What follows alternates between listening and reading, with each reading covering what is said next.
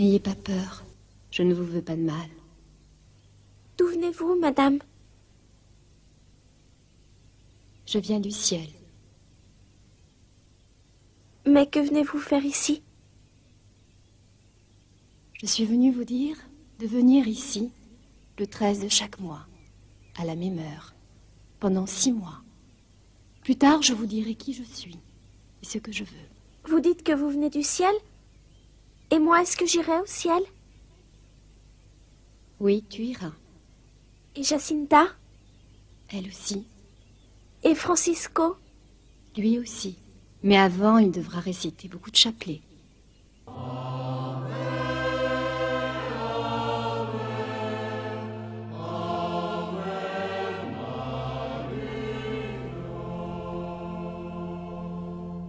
Bonjour à vous tous, auditeurs de Radio Maria. Nous nous retrouvons pour cette émission sur l'appel du message de Fatima d'après les écrits de Sœur Lucie depuis le Carmel de Coimbra au Portugal. Prions le Seigneur et notre Mère du ciel en union avec les pastoraux de Fatima. Au nom du Père et du Fils et du Saint-Esprit. Amen.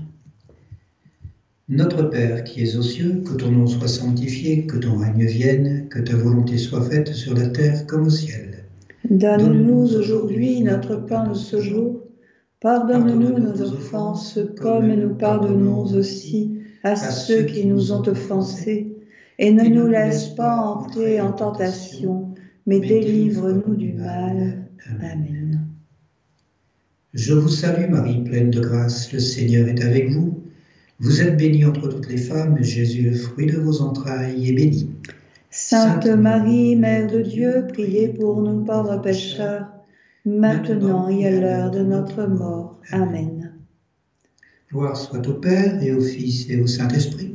Comme il était au commencement, maintenant et toujours, et dans les siècles des siècles. Amen. Amen.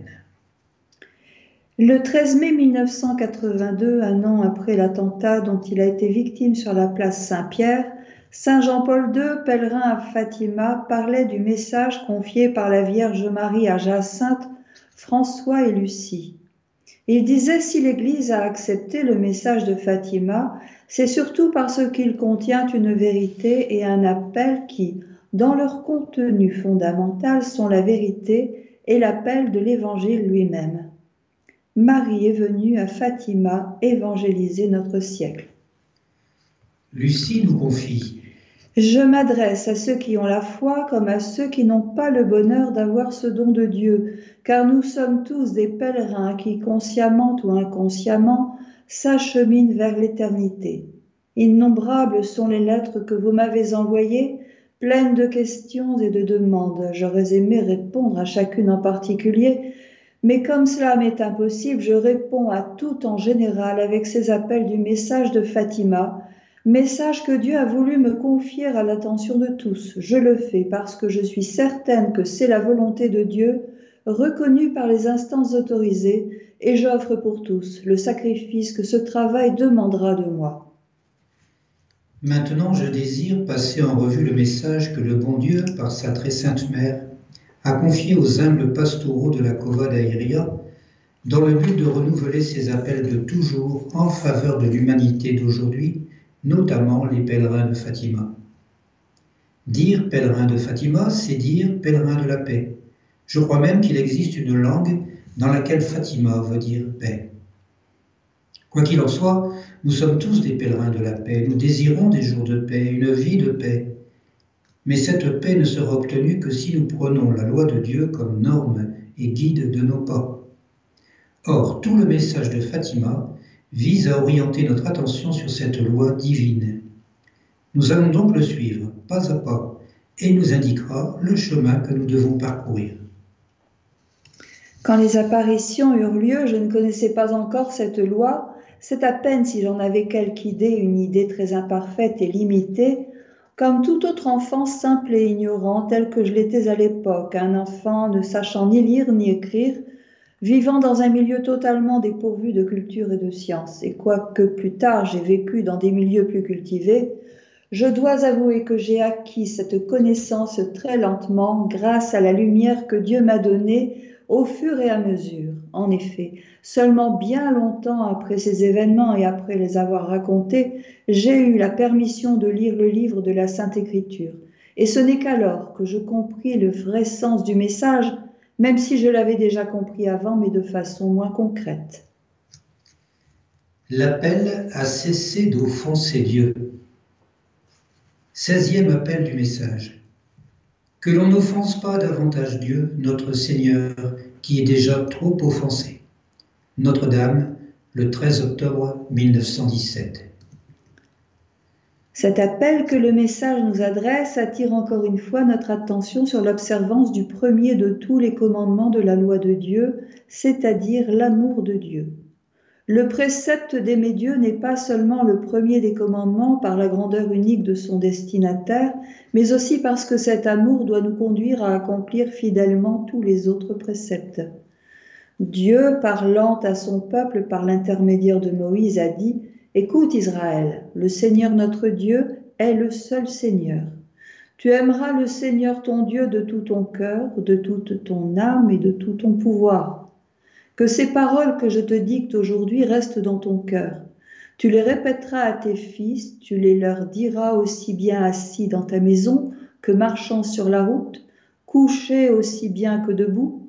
Tu les attacheras à ta main comme un signe, sur ton front comme un bandeau tu les écriras sur les poteaux de ta maison et sur tes portes. Deutéronome 6, 4, 9. Lucie. Le péché est offense de Dieu. Telle est l'affirmation traditionnelle. On peut employer beaucoup d'images. Destruction, injure, privation pour parler du péché. Étant entendu qu'il s'agit du péché au sens strict de péché actuel grave, nous le définissons, sans beaucoup de précision encore, mais assez rigoureusement, comme la négation de l'amour. Sur le plan de l'extériorité sensible, négation revient à destruction. On fait disparaître l'objet. Cela signifie-t-il anéantissement pur et simple? On en doutera si on se rend compte de la référence nécessaire à un point de vue subjectif qu'implique toute mise à l'écart. Détruire un objet, l'écarter, c'est l'ôter de son chemin.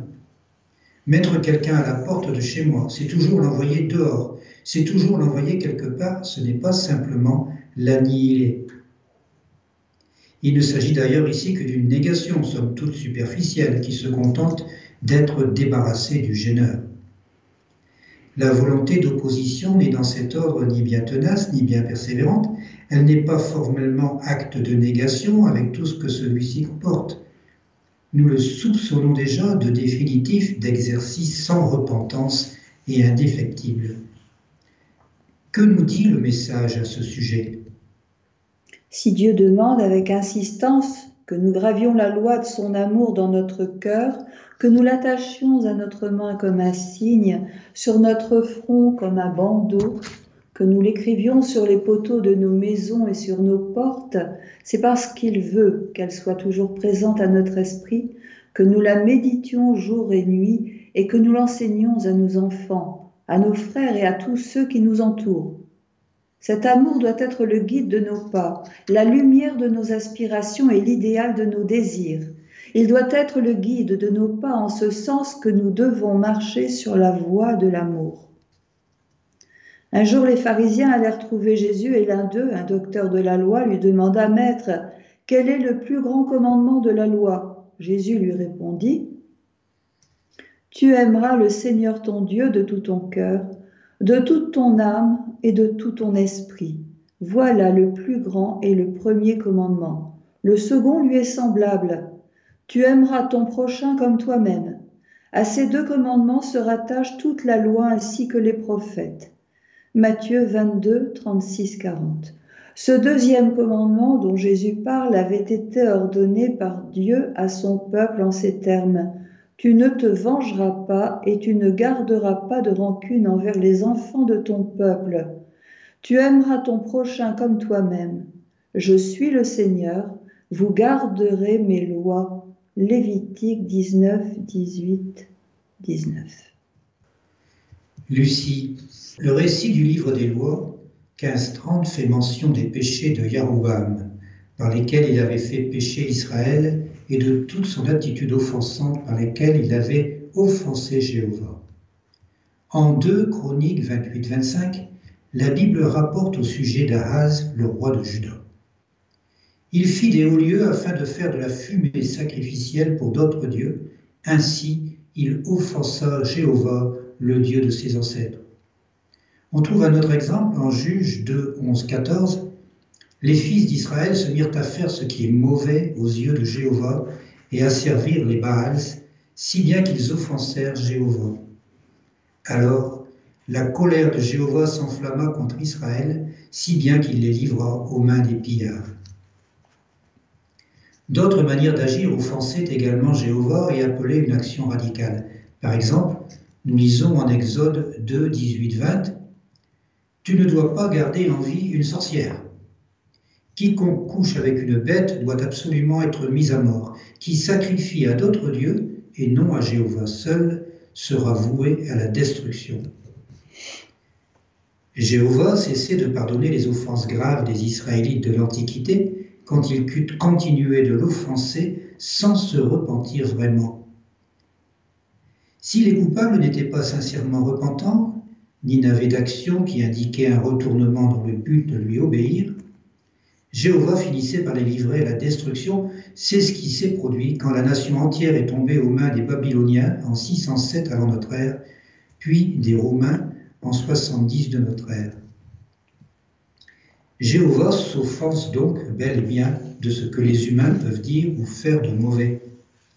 Et il exécute même ceux qui ne se repentent pas de leurs péchés graves.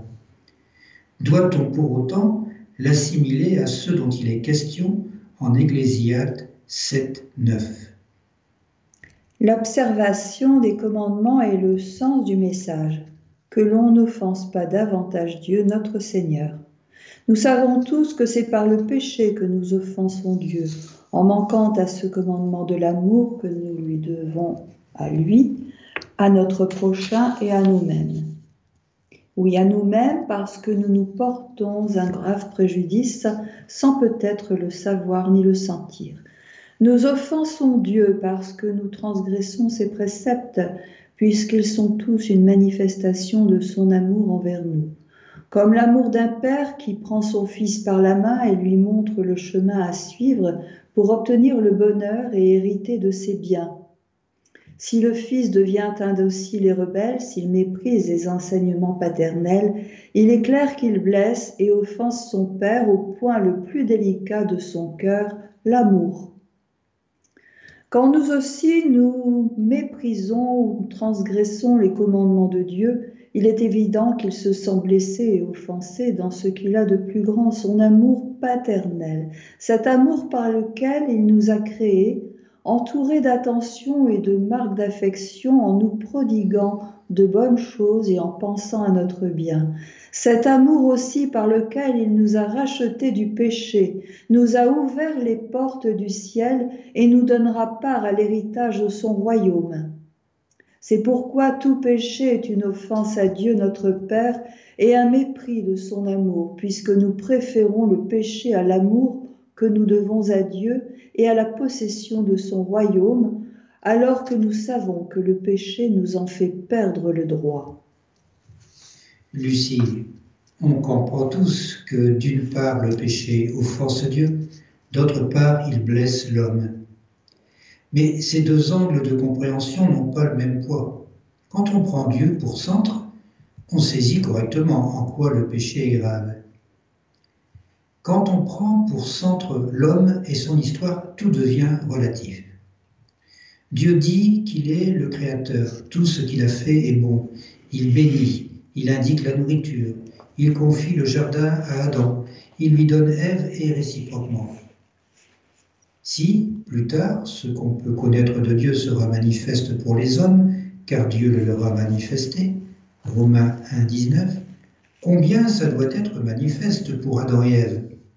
Les perfections invisibles de Dieu, sa puissance éternelle et sa divinité, se voient fort bien depuis la création du monde quand on les considère dans ses ouvrages. Romains 1, 20. Adam et Ève les voient. Dans ce contexte, la perfection même de Dieu soutient tout. Puissant, généreux, il manifeste sa bonté. L'arbre de vie, Genèse 2.9, signale que la vie éternelle, c'est le connaître lui, comme dit Jésus en Jean 17.3. La personne même de Dieu suffit, ce qui explique la bienveillance limite qu'il pose à Adam. Tu pourras manger de tous les arbres du jardin, mais tu ne mangeras pas de l'arbre de la connaissance du bien et du mal. Genèse 2, 17. Il ne veut pas que l'homme décide seul ce qui est bien ou mal et s'englue dans le mal. Rien dans le texte ne suggère qu'Adam en ait conçu la moindre frustration.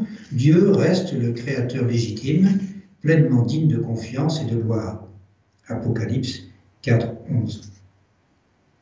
À une question faussement naïve, Genèse 3, 1, Ève répond que Dieu leur a défendu à ce arbre en précisant Sinon vous mourrez. Le père du mensonge avance Vous ne mourrez pas du tout. C'est-à-dire, Dieu ne vous a pas dit vrai.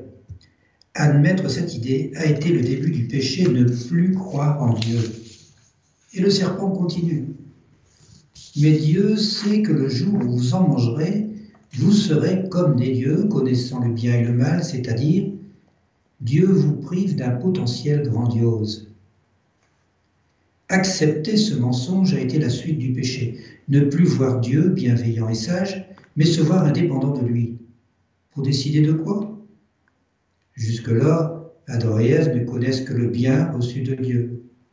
Or, tel que présenté par le diable, connaître le bien et le mal leur apparaît comme un plus, dépassant ce que Dieu a donné convoiter ce plus en trouvant l'arbre beau à manger, agréable à la vue, propre à donner du discernement, puis prendre et manger de son fruit, a été la concrétisation du péché, désobéir.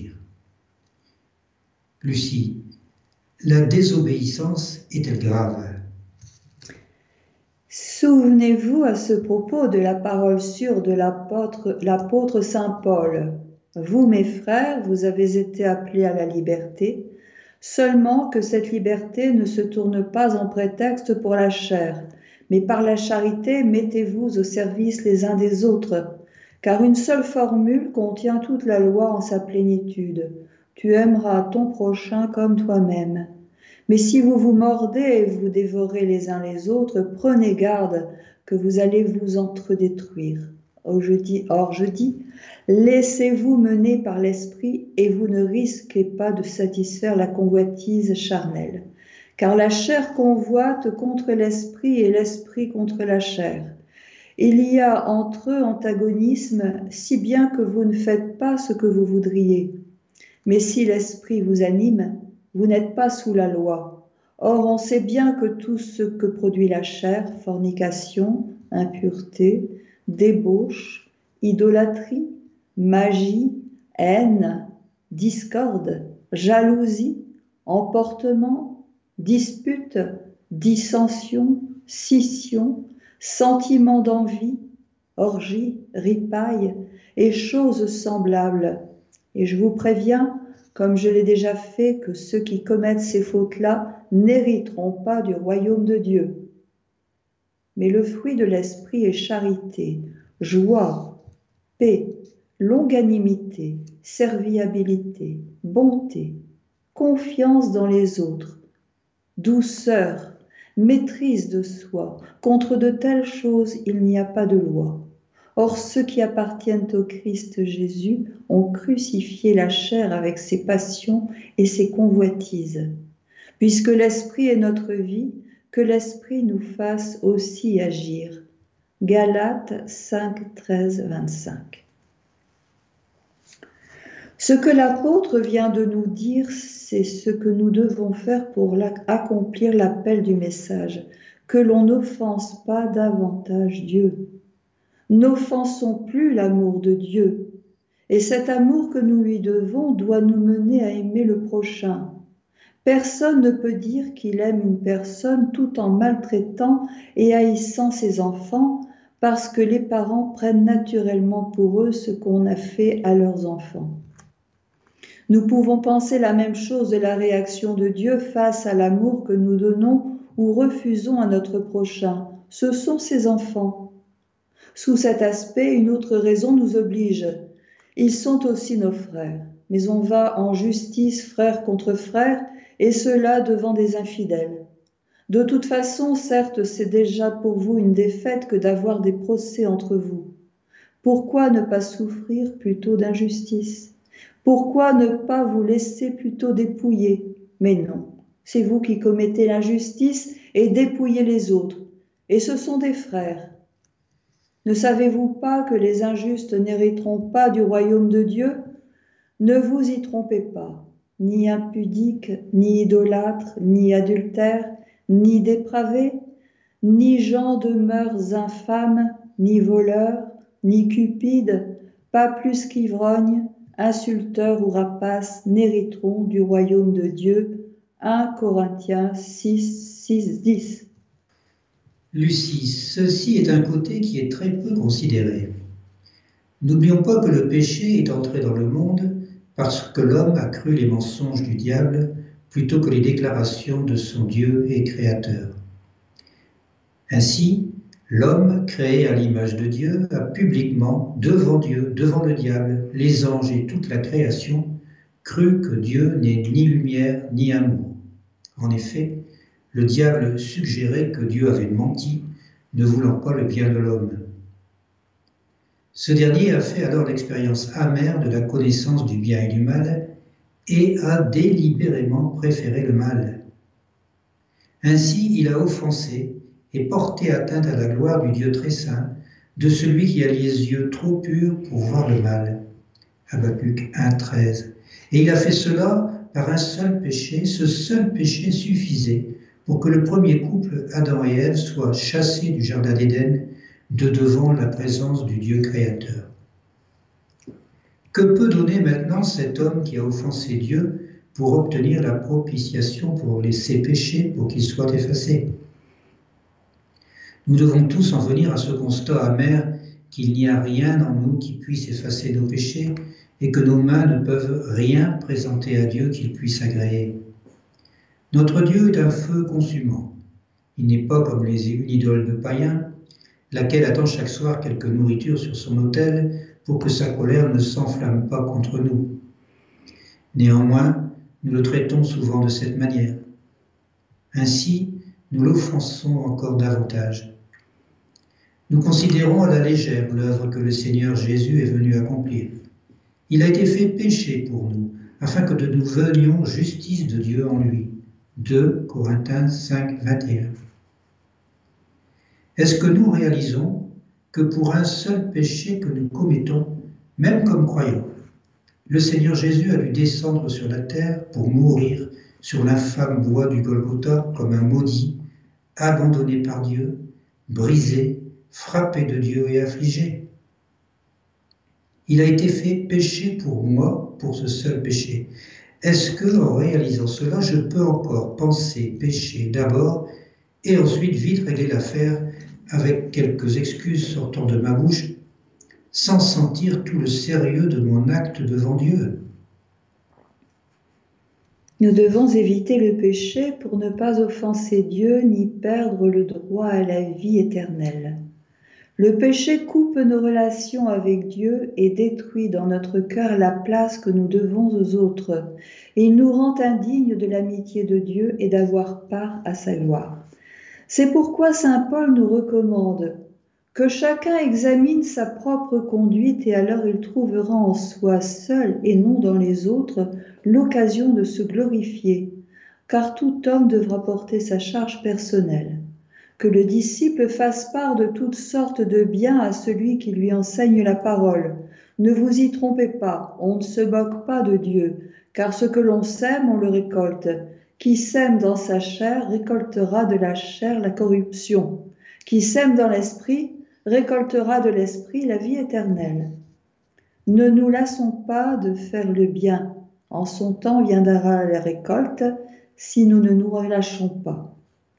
Ainsi donc, tant que nous en avons l'occasion, pratiquons le bien à l'égard de tous et surtout de nos frères dans la foi.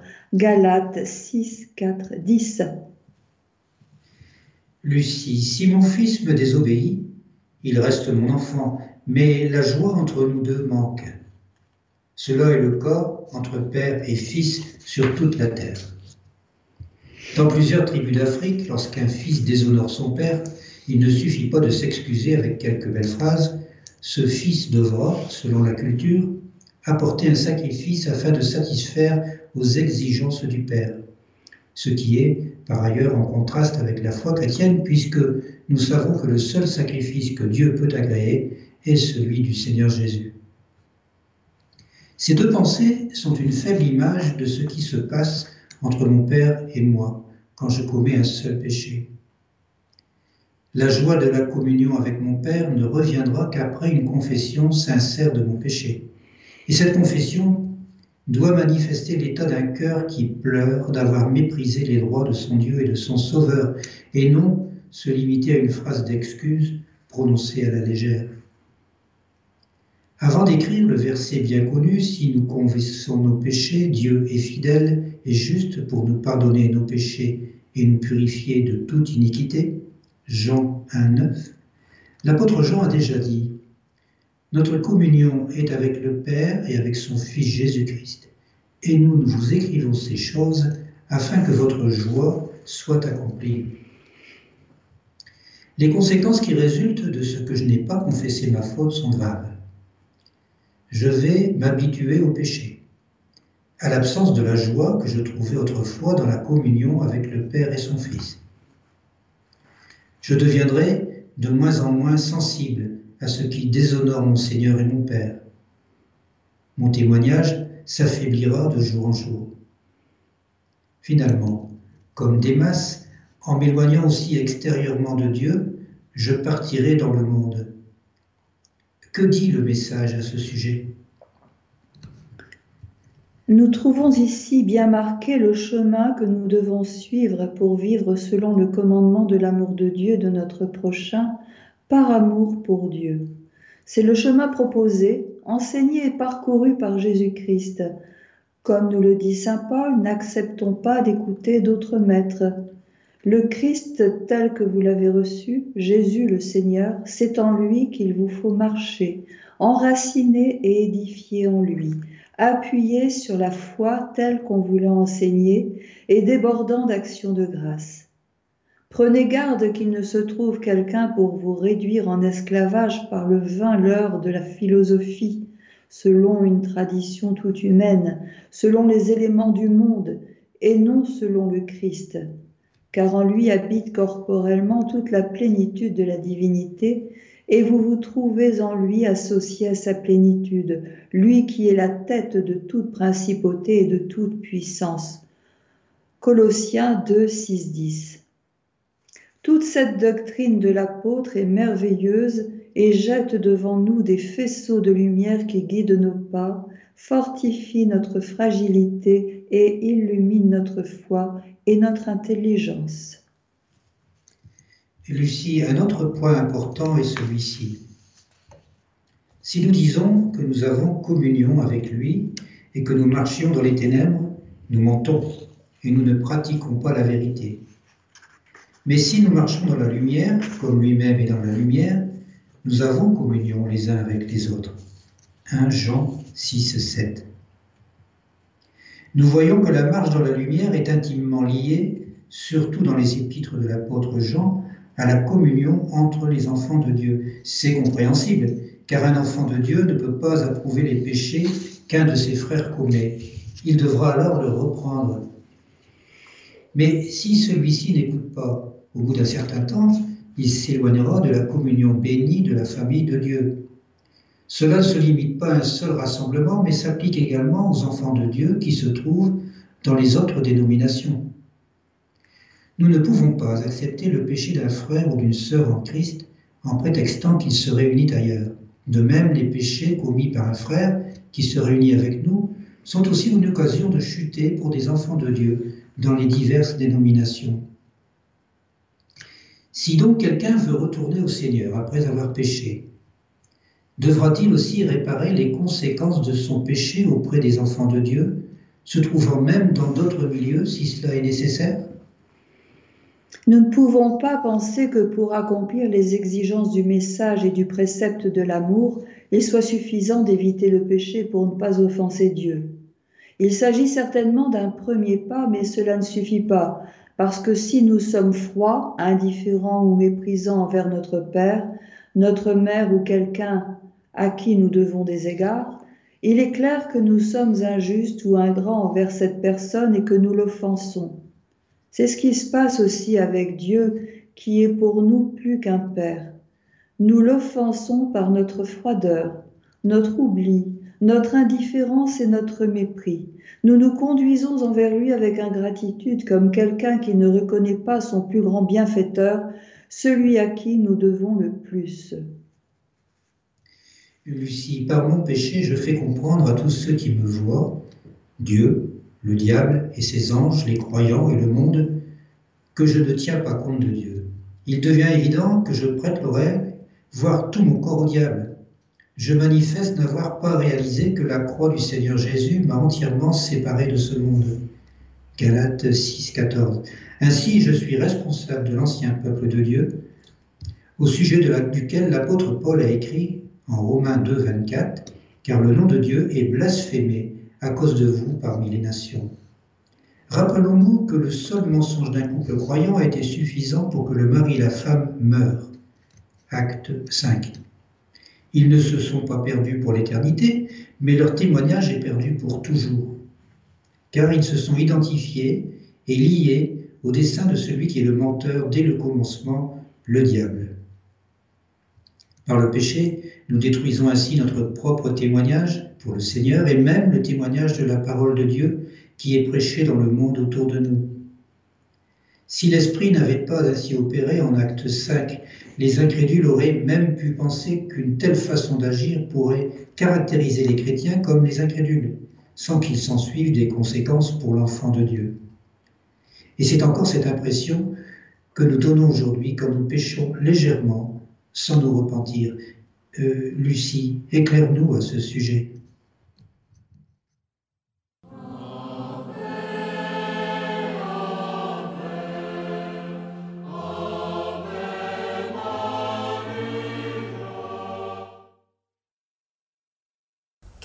De moi Ce que je désire, c'est que l'on bâtisse ici une chapelle en mon honneur. Je suis Notre-Dame du Rosaire.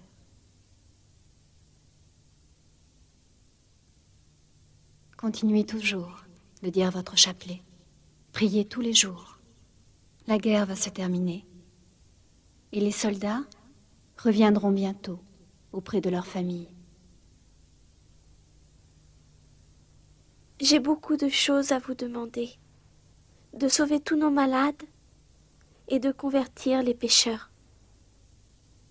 Je le ferai, pour certains. Mais il faut que les autres se corrigent et qu'ils demandent pardon de leurs péchés. Qu'on n'offense pas davantage notre Seigneur, car il est déjà trop offensé. Vous ne voulez plus rien de moi maintenant? Je ne veux plus rien de toi.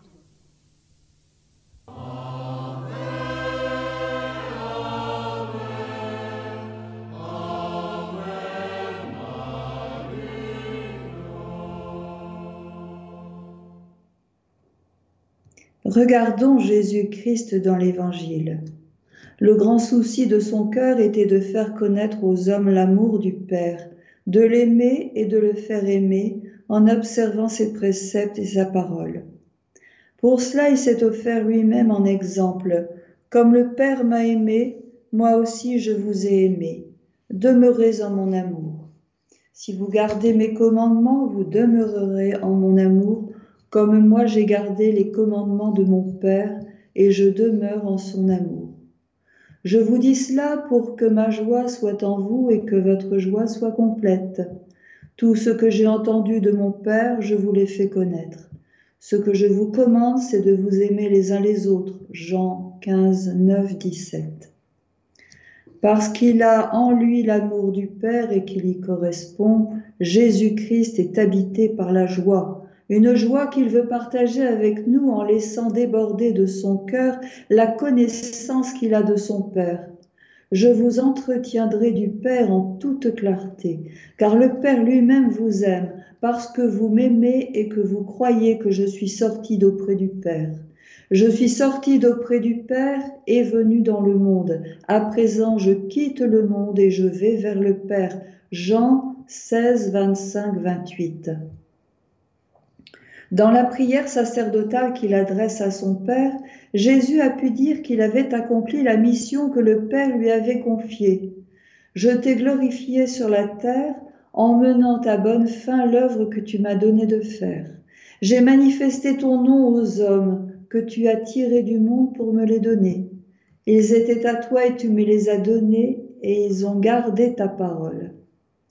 Maintenant ils ont reconnu tout ce que tu m'as donné vient de toi, car les paroles que tu m'as données, je les leur ai données, et ils les ont accueillies, et ils ont vraiment reconnu que je suis sorti d'auprès de toi, et ils ont cru que tu m'as envoyé. C'est pour eux que je prie, car ils sont à toi, et tout ce qui est à moi est à toi, et tout ce qui est à toi est à moi. Père Saint, garde-les dans ton nom que tu m'as donné pour qu'ils soient un comme nous. Jean 17, 4, 11. Lucie, tout cela montre clairement que le croyant ne peut pas pécher légèrement, et que s'il a péché, il y a inévitablement des conséquences. Un seul péché commis par un croyant a des conséquences graves, et encore plus s'il s'agit d'une vie dans le péché, comme par exemple un état d'ivrognerie ou de fornication. Réalisons-nous en outre qu'un seul péché est pour Dieu mille fois plus grave que mille péchés ne le sont à nos yeux. John Nelson Darby. Le Seigneur Jésus a porté tout le poids infini de nos péchés, il les a portés et a dû rencontrer le jugement sévère d'un Dieu qui est appelé Saint, Saint, saint en Isaïe 6, et non pas notre jugement léger et superficiel. Trop souvent, après avoir péché, notre sentiment n'est que celui d'une certaine culpabilité. Combien est différente la conviction opérée par le Saint-Esprit de ce que l'agneau de Dieu a dû souffrir pour ce seul péché pendant les trois heures d'abandon de Dieu. Il est donc évident qu'il faut une vraie confession pour qu'une restauration puisse s'opérer. Mais comment L'amour est le lien qui doit resserrer notre union à Dieu et avec notre prochain, nous identifier au cœur du Christ, nous fondre dans le cœur de Dieu, de façon que notre volonté soit la sienne et que notre unique aspiration soit de posséder pleinement son amour. Ave Maria. Merci Lucie de nous avoir laissé tous vos écrits. Ils nous sont très utiles aujourd'hui. Psaume 13. L'insensé a dit en son cœur, non plus de Dieu. On commet des actions abominables, personne n'agit bien. Des cieux, le Seigneur se penche vers les fils d'Adam pour voir s'il en est un de sensé un qui cherche Dieu. Le Saint-Père nous demande de revenir sur la prière la plus familière et la plus intime du peuple de Dieu, le Je vous salue Marie, particulièrement sur la demande Mère de Dieu, priez pour nous pauvres pécheurs. Marie répond toujours à cette invocation. Elle écoute nos demandes, nous bénit avec son Fils dans les bras, nous apporte la tendresse de Dieu fait chair. Je vous salue Marie, pleine de grâce, le Seigneur est avec vous. Vous êtes bénie entre toutes les femmes, et Jésus, le fruit de vos entrailles, est béni. Sainte Marie, Mère de Dieu, priez pour nous pauvres pécheurs, maintenant et à l'heure de notre mort. Amen. Amen. Nous vous donnons rendez-vous le samedi 23 mars à 10h10 Lucie nous parlera de l'appel à la sanctification de la famille. Prions le Seigneur pour que nous aidions nos frères dans la souffrance, afin que celle-ci change de signe. Au lieu d'être source de révolte, qu'elle redevient le chemin de rédemption. Prions ensemble avant de nous quitter afin de réaffirmer notre foi.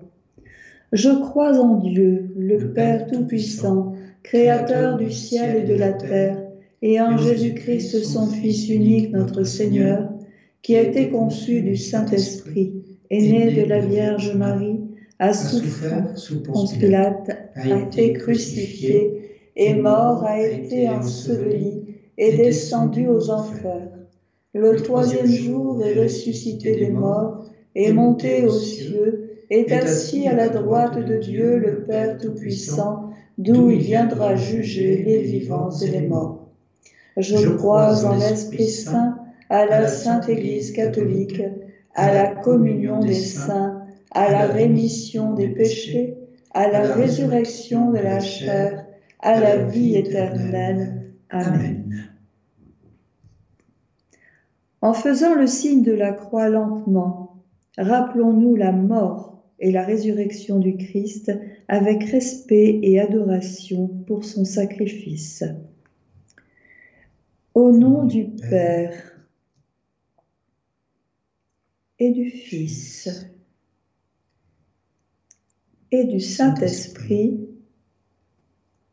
Amen.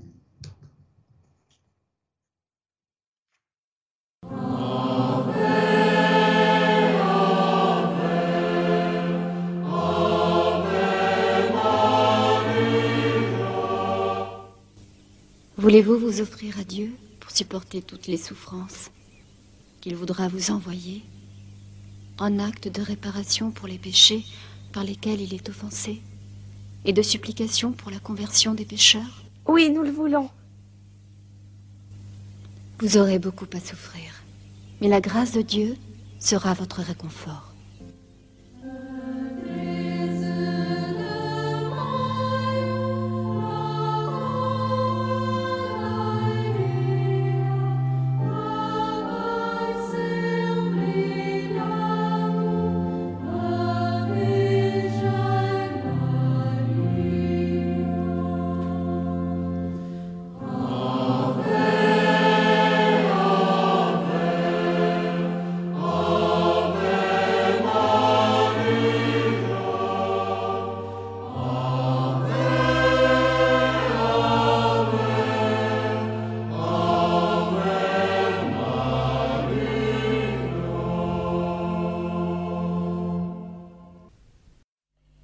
Chers auditeurs de Radio Maria, c'était l'émission L'appel de Fatima avec Bernard et Christine Storm. Aujourd'hui, l'appel à cesser d'offenser Dieu.